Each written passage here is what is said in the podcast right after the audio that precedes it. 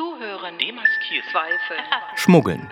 Anleihen. Aus der Serie Abduzieren. Das Wissen der Künste ist ein Verb. Die digitale Abschlussveranstaltung des Graduiertenkollegs Das Wissen der Künste an der UDK Berlin.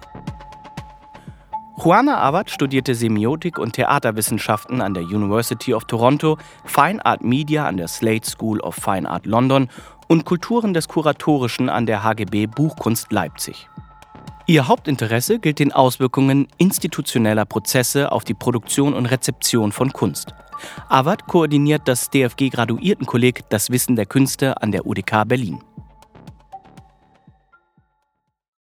Dieser Beitrag ist kein Glossareintrag im engeren Sinne, da er keine Definition für den Begriff des Schmuggels bietet.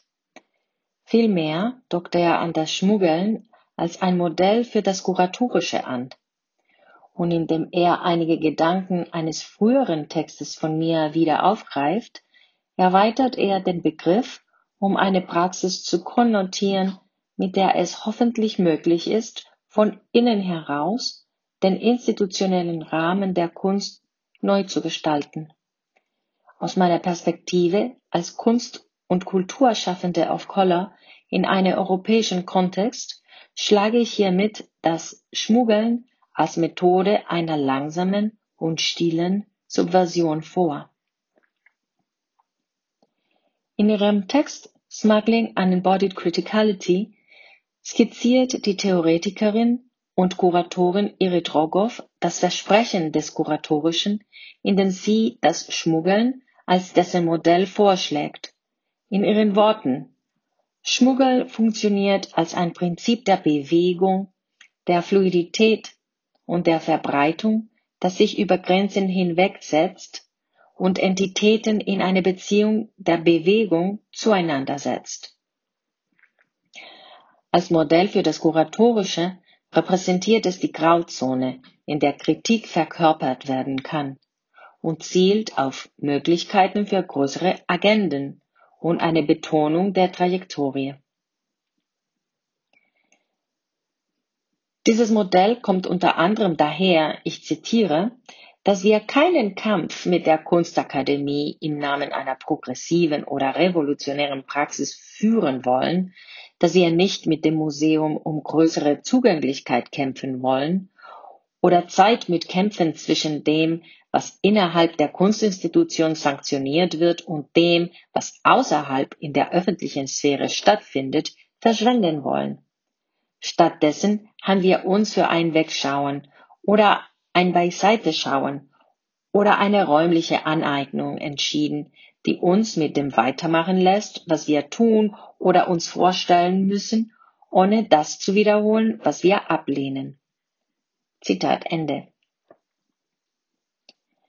Aber wie geht man an das heran, was wir tun müssen als Kuratorinnen, als Kulturarbeiterinnen, als Kunst- und Kulturschaffende, wenn das bedeutet, tiefsitzende ästhetische und epistemische Kategorien sowie ausschließende Praktiken in Frage zu stellen, auf denen die Kunstinstitutionen von der Akademie über das Museum bis hin zum freien Kunstraum beruhen und die die angenommene Legitimität dieser Institutionen stützen.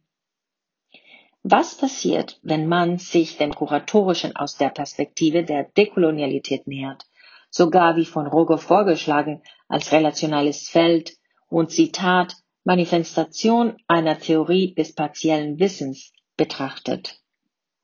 In ihrer Einleitung zu Arte y Estética en la Encrucijada Descolonial beschreibt die Theoretikerin Sulma Palermo die Wurzel der eurozentrischen Rationalität als Zitat Problem der Differenz und der Distanz zwischen Kulturen in Konflikt als Wertesysteme, die von der Kultur der Herrschaft etabliert und dann von der unter Kontrolle geratenen angeeignet werden. Die Differenz installiert die Kriterien der Überlegenheit, Unterlegenheit zwischen den Kulturen. Die Distanz markiert eine doppelte Spanne. Einerseits physisch, Entfernung zum Zentrum der Macht, andererseits zeitlich, Fortschritt, Rückständigkeit, die dem anderen die Zeitgenossenschaft abspricht. Zitat Ende. Für unseren Zweck schränke ich Differenz im Moment auf das ein, was sich nicht als zur Kategorie Kunst gehörig qualifiziert, weil es zum Beispiel als nicht autonom empfunden wird. Das könnte der Fall sein bei einer Versammlung oder ein Fest. Die Distanz könnte für den Zweck hier und jetzt in dem manifestiert werden, was innerhalb einer nordatlantischen Kunstgeschichte als traditionell von woanders erscheinen könnte, zum Beispiel. Dies ist eine Hierarchisierung, die vor über 500 Jahren begann und bis heute anhält. In einem kunsttheoretischen Kontext beschreibt der Theoretiker Walter Mignolo dass diese Hierarchisierung Hand in Hand mit der Aufkommen des Feldes der Ästhetik im europäischen Denken des 18. Jahrhunderts entstand.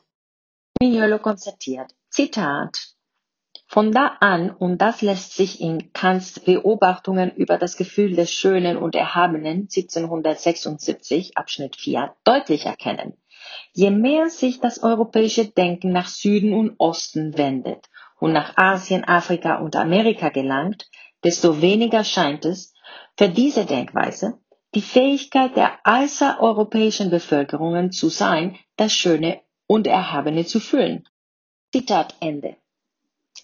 Mignolo fährt fort, das Zusammenspiel zwischen dem Aufstieg der säkulären Rationalität und einer Ästhetik zu analysieren, die jene Abwertung der sensorischen Erfahrung anderer Zivilisationen notwendig macht, indem er feststellt, dass, Zitat, so das Kriterium erscheint, dass eine Leinwand Kunst ist, aber dass ein Keramikobjekt Handwerk ist. So erklärt sich das Codices der aztekischen Zivilisation in einem Museum für Naturgeschichte in Chicago ausgestellt sind. Zitat Ende.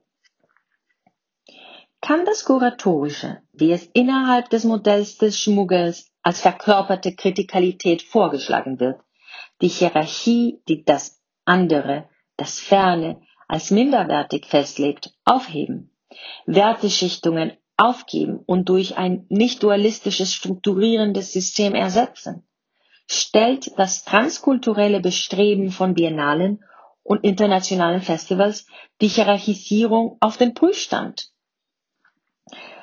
Bei allem Engagement für Vielfalt in Kunst und Kultur befürchte ich, dass bei dem Versuch, den Körper der Galerie, des Theaters, des Konzertsaals oder des Museums zu erweitern, eher bestimmte Machtverhältnisse und kapitalistische Bedingungen verstärkt werden, als dass sie abgebaut werden. Mir scheint, dass hin und wieder neue vielfältige Positionen den Kanon erweitern und die Kulturlandschaft, wie wir sie kennen, bereichern, aber grundlegende ästhetische Kategorien und Wertesysteme nicht erschüttert werden. In seinen Notes on Exhibition History and Curatorial Discourse erinnert uns der Kunsthistoriker Felix Vogel an das Standardisierung und Homogenisierung von Ausstellungsformaten, die innerhalb des zeitgenössischen Kanons des Kuratorischen stattfindet und kommt zu dem Schluss, dass, Zitat, wenn Konventionen von einer Ausstellungsgeschichte konstruiert werden, die sich selbst als transkulturell versteht, dann sind diese Konventionen ihrerseits bestimmend für diese vermeintliche globale Form des Ausstellungsmachens und haben eine normative Wirkung darauf. Zitat Ende. Wir müssen die Möglichkeit in Betracht ziehen, dass sich die Kunstwelt mit der Präsentation diverser Positionen in transnationalen Settings nicht für andere Paradigmen öffnet, sondern dass sich diese Positionen vielmehr an erwartete und erlernte Wahrnehmungsstandards anpassen und diese nutzen, um in einen homogenisierenden transkulturellen Kunstbegriff einzutreten. Die Frage, die es zu verhandeln gilt, ist nicht nur, wessen Kunstwerke und welche künstlerischen Positionen gezeigt oder verkauft werden, die Frage der Repräsentation, sondern vielmehr eine Frage der erkenntnistheoretischen Basis, die die Modi der Auseinandersetzung mit und der Präsentation von künstlerischen Positionen und des Kunst- und Kulturfeldes im Allgemeinen bestimmt. Trotz all seiner hehren Absichten ist das Kuratorische eng mit einer spezifischen europäischen philosophischen Ästhetik und einer spezifischen westlichen hegemonialen Kunstgeschichte verbunden. Ungeachtet des Transkulturalitätsanspruchs des Kuratorischen und der immensen Bemühungen, sich von der Illustration zu lösen, bleiben die in die epistemische Struktur der Ästhetik eingebetteten Hierarchien bestehen. Obwohl das Kuratorische, so wie es heute verstanden wird, als eine relativ junge Untersuchungsmethode erscheint, werden seine Innovationen nur dann als solche erkannt, Zitat, wenn sie in einer größeren Tradition beginnend spätestens im 18. Jahrhundert verortet und von dieser abgegrenzt werden. So Vogel. In der Tat mit dem Aufstieg der Disziplin der Ästhetik und der zweiten Welle des europäischen Expansionismus. Auch eine Praxis, die sich selbst als ein Prinzip der Bewegung, der Fluidität und der grenzenmissachtenden Verbreitung versteht, kann sich ihrer Positionalität nicht entziehen. Ohne sich durch andere Kunstphilosophien mehr andern zu müssen, liefert die westliche Ästhetik einen Hinweis auf die Bedeutungs- und Wertschöpfungskapazität, die Kuratorinnen und mit ihnen das Kuratorische haben. Der Philosoph und Kunstkritiker Arthur Danto beschreibt den Unterschied zwischen Kunst und Nichtkunst als philosophisch und nicht als faktisch. Ich zitiere, denn es gibt keine bestimmte Art und Weise, wie Kunst aussehen muss. Die Kuratorin muss sich also auf ihr spezielles Wissen verlassen, um diese Differenz herzustellen. Dies markiert ein zentrales Rätsel in der Vermischung des Kuratorischen und des Dekolonialen. Ein dekolonialer Impetus in einer kuratorischen Praxis existiert notwendigerweise in einem Doppelbind, da er die Definitionen der Disziplin, die ihre Existenz legitimiert, in Frage stellt. Wie kann man also Risse in dieses Gewebe einfügen? Ein gutes Werkzeug scheint mir darin zu liegen, über das theoretische und ästhetische hinaus oder vielleicht darunter zu gehen, zurück zu denen, die arbeiten, um das, was kuratiert wird, auf die Beine zu stellen. Wir müssen die Institution und den Produktionsapparat ernsthaft als konstitutiv für das produzierte Wissen betrachten. Menschen und Strukturen sind es, die Richtungen vorgeben und den öffentlichen Moment ermöglichen. Ohne Organisation finden das Zusammentreffen, der öffentliche Moment, die Menge der Konstellationen und Beziehungen nicht statt. Die weniger glamourösen, vermittelnden Imperative sind es, die das Kuratorische ermöglichen, und sie sind stark daran beteiligt, das Wissen zu definieren, das produziert werden kann. Der Kurator und Pädagoge Paul O'Neill stellt fest, dass die Bedeutung des Kuratierens in Abgrenzung zum Kunstmachen darin besteht, dass es die kulturelle Produktion als ein Feld der Organisation erkennt und nicht als ein Ergebnis des vermeintlichen autorialen Primats des Individuums. Wenn Dekolonisierung, wie von Silvia Rivera Cusicanqui vorgeschlagen, eine deklassifikatorische Bewegung ist, Zitat, eine, die es uns sogar erlaubt, Weismachungsprozesse als Überlebensstrategien zu verstehen, Zitat Ende, dann würde ich in diesem Sinne vorschlagen, nicht auf die Bühnen, sondern Differenz und Distanz durch die Backoffices zu schmuggeln.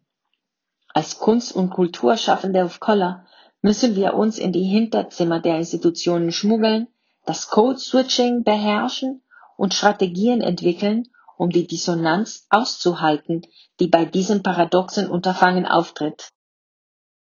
Denn einerseits ruhen europäische akademische Kunst- und Kulturinstitutionen auf genau den Philosophien, die in dekolonialen Positionen auf den Prüfstand gestellt werden, und andererseits bieten sie die wenigen Räume und finanziellen Strukturen, in denen diese Positionen und Bestrebungen zum Tragen kommen. Schmuggeln würde dann eine ausdauernde, zeitlich gestreckte Praxis implizieren, die weniger glamourösen, aber der Politik nähersten Jobs zu machen. Eine Praxis der Ausdauer und des Verharrens an Ort und Stelle, während eine kritische Masse zusammenkommt. Zuhören, Demaskieren. Zweifel, Erfassen. Dekolonisieren, Anleihen. Bilden, Wissen. Enteignen, Das Wissen der Künste ist ein Verb.